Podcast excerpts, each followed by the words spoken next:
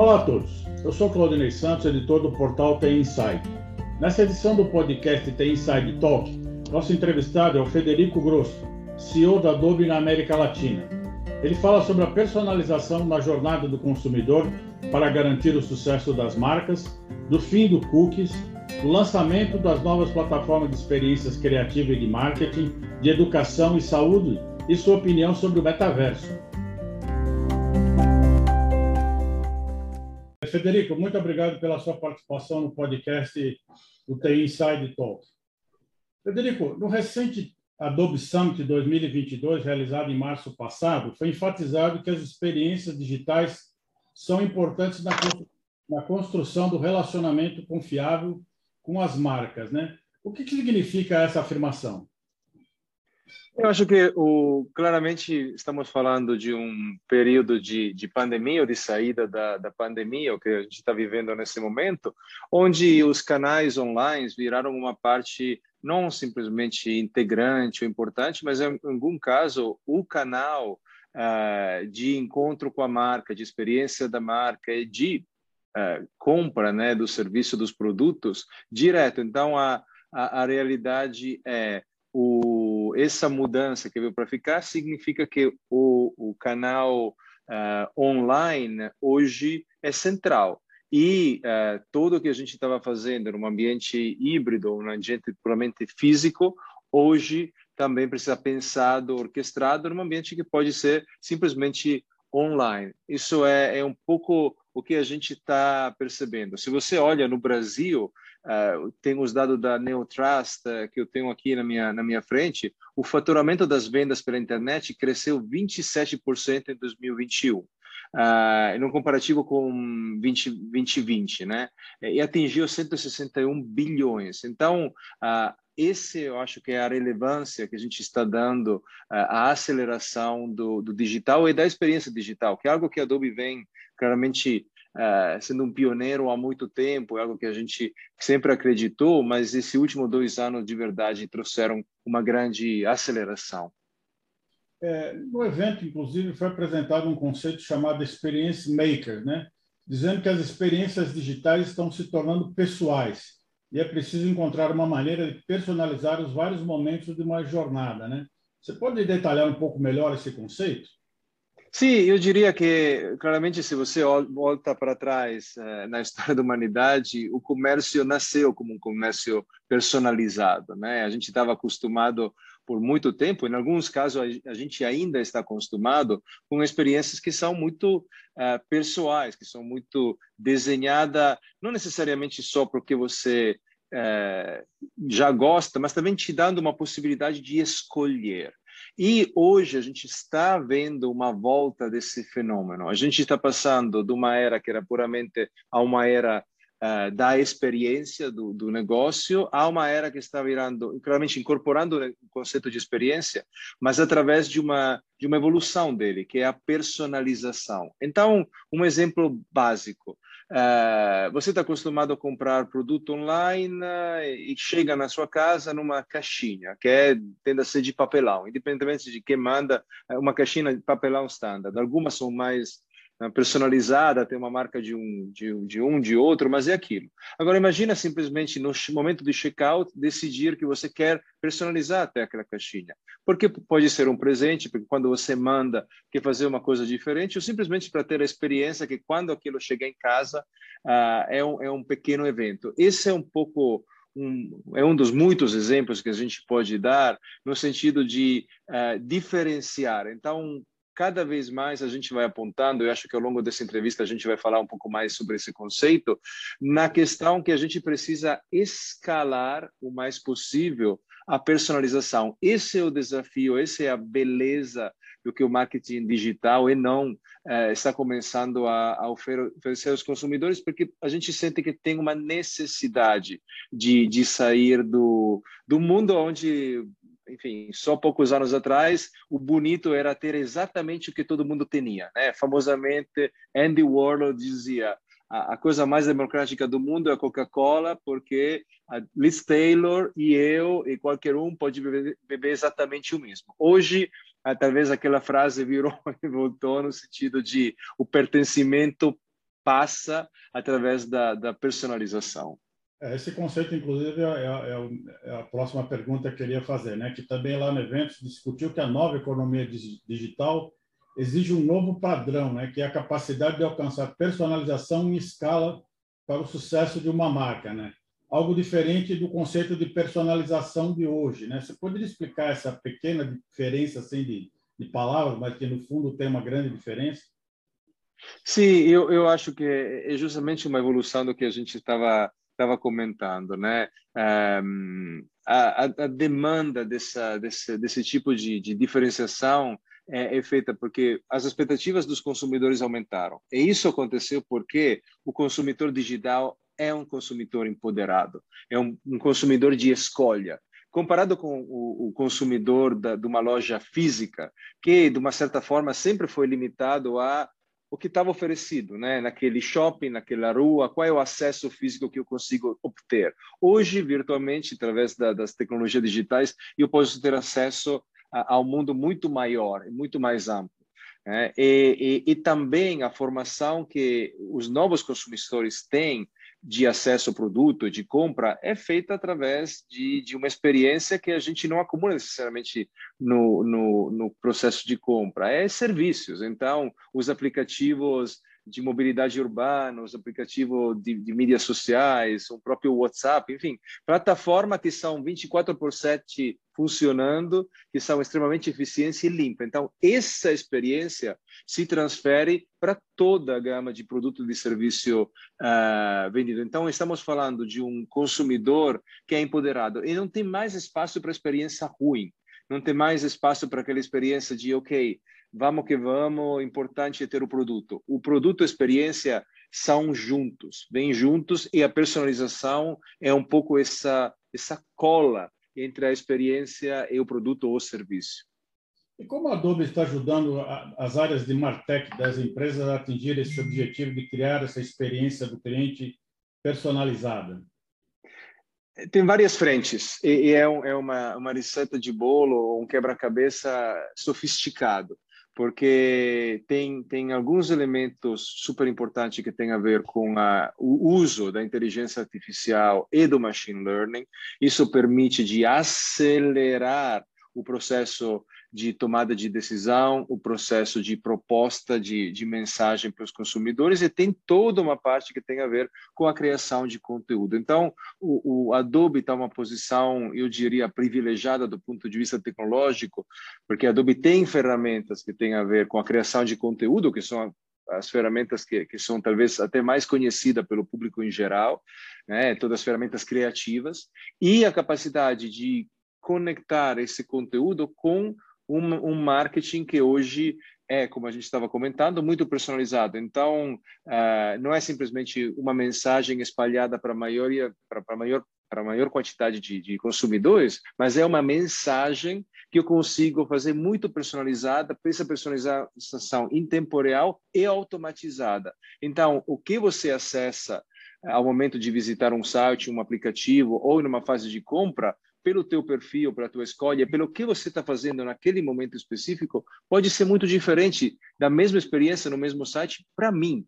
Né? Porque temos dois perfis diferentes. Você pode ser diferente para a minha esposa, para os meus filhos, para os teus filhos. É, é, é essa capacidade de, em tempo real, entender o teu vou dizer, talvez, eh, a tua intenção de compra, o teu sentimento de compra e se adaptar com conteúdo, com ofertas e com experiência, é um pouco o diferencial que a gente um, ehm, oferece a, ao mercado. Faz sentido? É um, é um, eu sei que são temas um pouco uh, novos, então eu quero, quero ter certeza de estar extremamente claro e bem uh, articulado.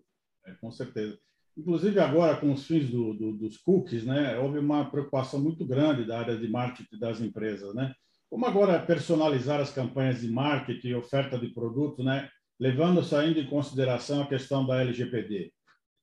É, eu acho que quando a gente fala da, da fim da era dos cookies, a gente precisa sempre lembrar que o que está uh, tá mudando é os, o que a gente chama de, de third-party cookies, né? São os cookies que são coletados por terceiros. Isso é a parte que está mais uh, uh, mudando. Uh, o que significa isso? Uh, significa que essa questão de acesso aos dados dos clientes não é mais, entre aspas, terceirizadas. Né? As próprias empresas precisam começar e têm a responsabilidade de, de, de, de coletar dados em primeira pessoa e trabalhar aquele dado. Isso, de uma certa forma, traz uma transparência diferente. Eu acho que é, é muito positivo. Essa é a minha, minha opinião pessoal. Uh, nesse sentido é muito positivo, porque tem um diálogo muito mais transparente. Eu sei que os meus dados estão com você, marca, porque eu, em primeira pessoa, foi a, a, a, aceitar, aceitar com aquele ok, aceitar com aquele accept cookies, ou decidir quantos dados eu quero te compartilhar. E isso, de uma certa forma, também ajuda muito a experiência a ser aprimorada. Por quê? Porque é, é, é uma, um pouco uma questão. Se eu passo alguns dados para você, por exemplo, você sabe, né, numa conversa que eu me chamo Federico e você me chama de Federico, é legal. É, eu acho que até cria um, um, uma, uma conexão emocional no sentido, você me reconhece. Agora, se nessa cola entra alguém que eu não conheço e começa a me chamar de Federico, e começa a falar do que eu gosto, não gosto e coisa, isso talvez crie um pouco de, de estranheza, né? Possa ser algo que que no final das contas eh, os consumidores ao longo dos últimos anos vêm um pouco questionando por que esse essa publicidade está sendo servida para mim, por que eh, alguém está me seguindo, como está? Então eu acho que a, a, a, ao crescer do poder dos algoritmos, ao crescer das, das quantidades de mídias sociais é nosso tempo passado lá, e ao crescer da quantidade de informações que são compartilhadas, é, acho importante ter uma tem regras claras, demarcações claras. E eu acho que isso é um pouco o fenômeno que a gente vem uh, uh, assistindo.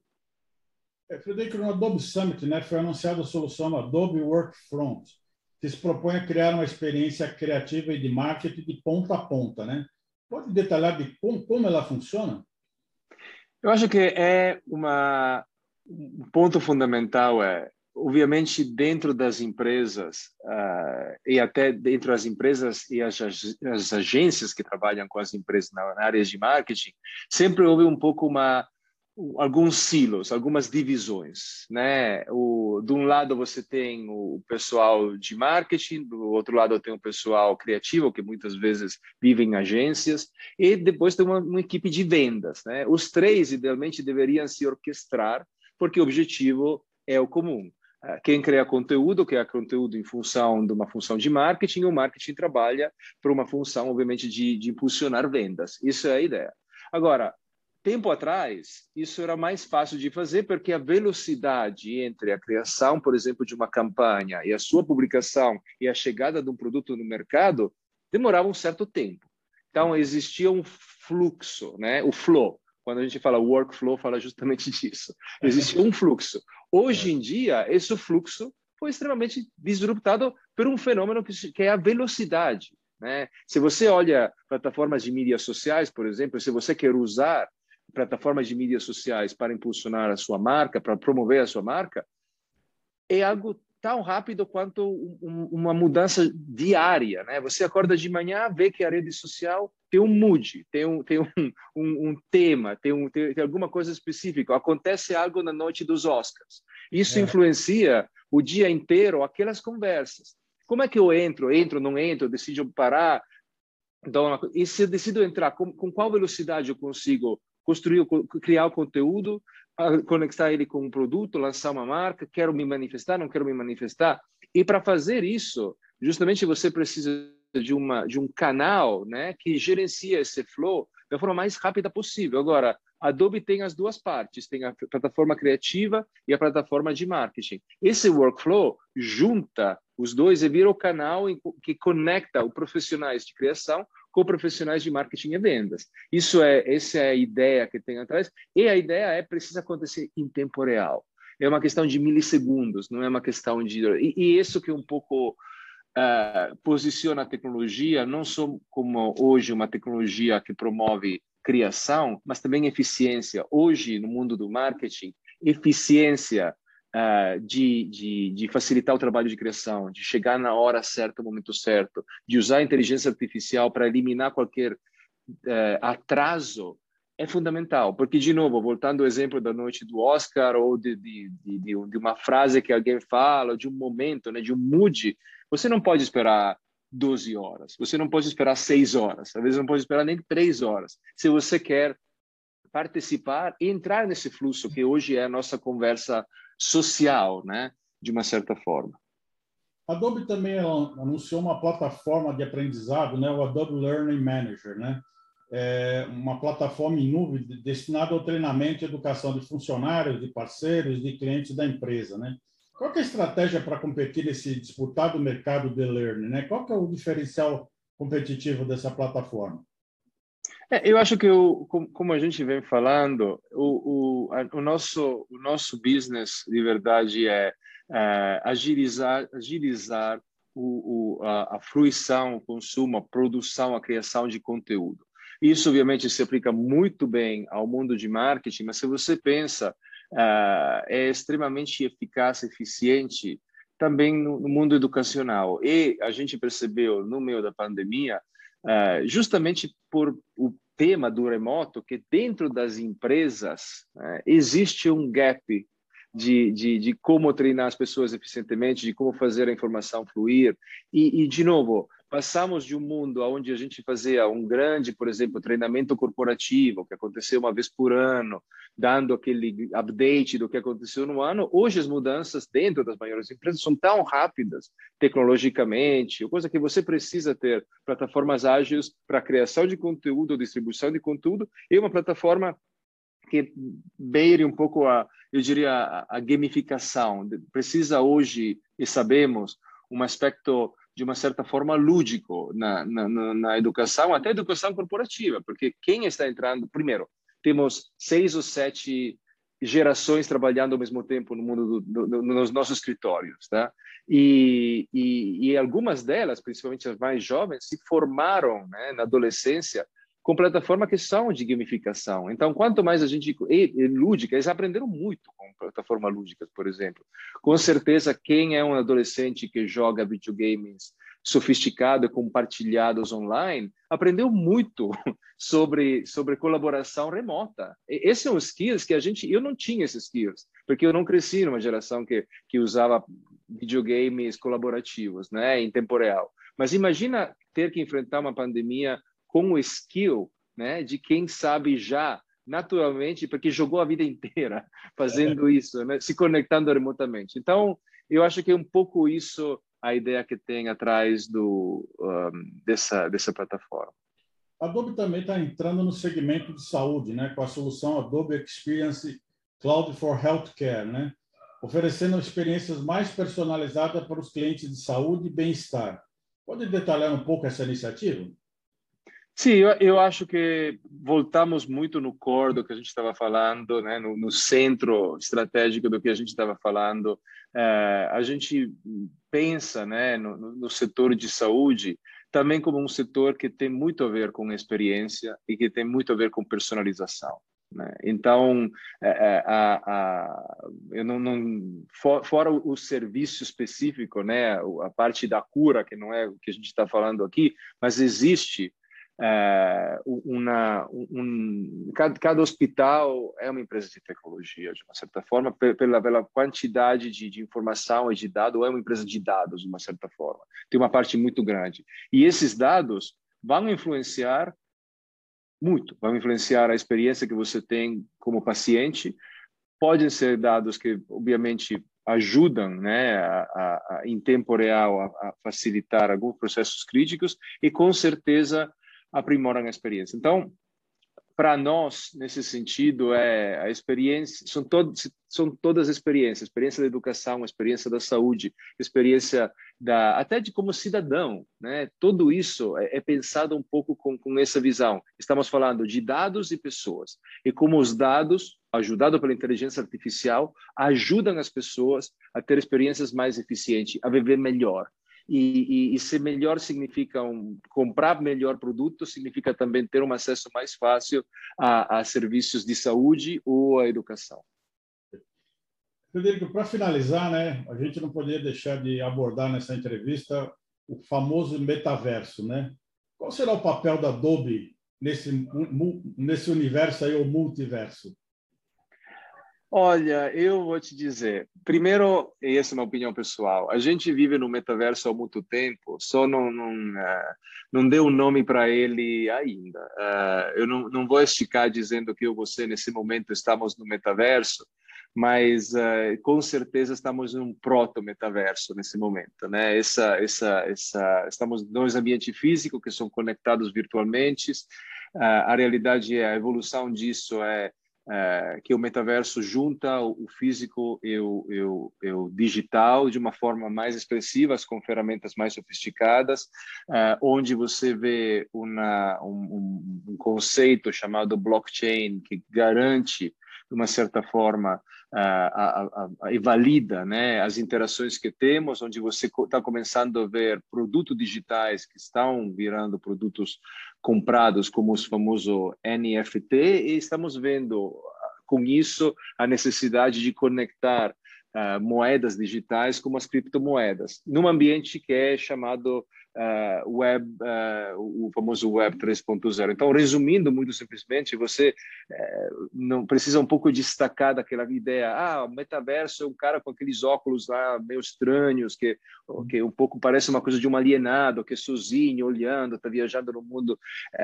Já estamos passando um pouco dessa fase, estamos vendo como um novo ecossistema, quase uma evolução, maior evolução da, da, da, internet, como a gente conhece, no, numa potencialização daquilo.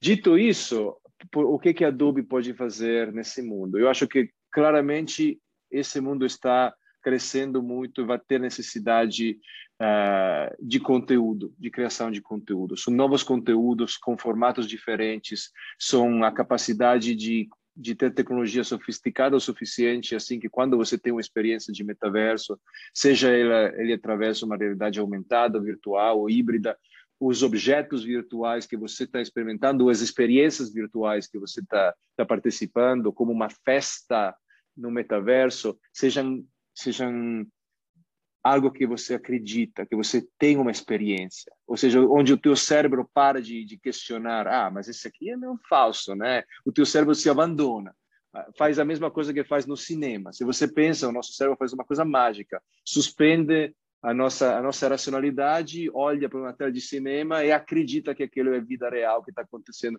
Então isso precisa, no momento que isso acontece, para isso acontecer, tem muitos fatores. Obviamente, a, a, o hardware é muito importante, o software é muito importante, e como você coloca objetos e conteúdo nessa, nesse ambiente físico virtual é fundamental. Existe um outro aspecto para nós, obviamente, a, a, todo o marketing digital tem uma função importante que é chegar do capturar o, o coração do cliente, a, a imaginação, né, a emoção, a racionalidade, até o momento de compra. Então, estamos começando a ver um fenômeno que se chama meta-commerce, que é um, um, um, comércio não só eletrônico, mas um comércio que é muito mais baseado em uma conjunção de físico virtual e é um, um terreno onde a gente se move muito confortavelmente hoje. Então, vou dizer, o, todo o que a gente está fazendo hoje já está muito em linha com uma evolução do que está do que está por vir. E eu acho que o ângulo um da análise de dado que a gente está fazendo e usando com a inteligência artificial e dois da, da criação de conteúdo são um match muito importante. São aquelas tecnologias, uh, eu diria, fundativa, né, desse novo mundo. Assim como o hardware vai ser fundativo, assim como o hardware vai ser importante. A evolução do famoso tijolão que a gente tinha para os nossos smartphones de hoje precisa acontecer para ter uma adopção de, de, de, de, desse novo fenômeno, experiência que, que seja mais longa. Então, acho que eu passo um pouco a falar aqui por, por hora, porque tem um aspecto filosófico, tecnológico, eh, sociológico, antropológico, legal, e comércio enorme, mas eu vou parar aqui por, por, uh, para ver se tem alguma outra provocação. São muitos aspectos envolvidos. Federico, eu gostaria de agradecer a sua participação no podcast The Inside Talk. Espero revê-los aí na, nos nossos próximos episódios. Muito obrigado pela participação. Obrigado a vocês. Um grande abraço, obrigado por ter escutado. Grande. Tchau, tchau. Tchau, tchau.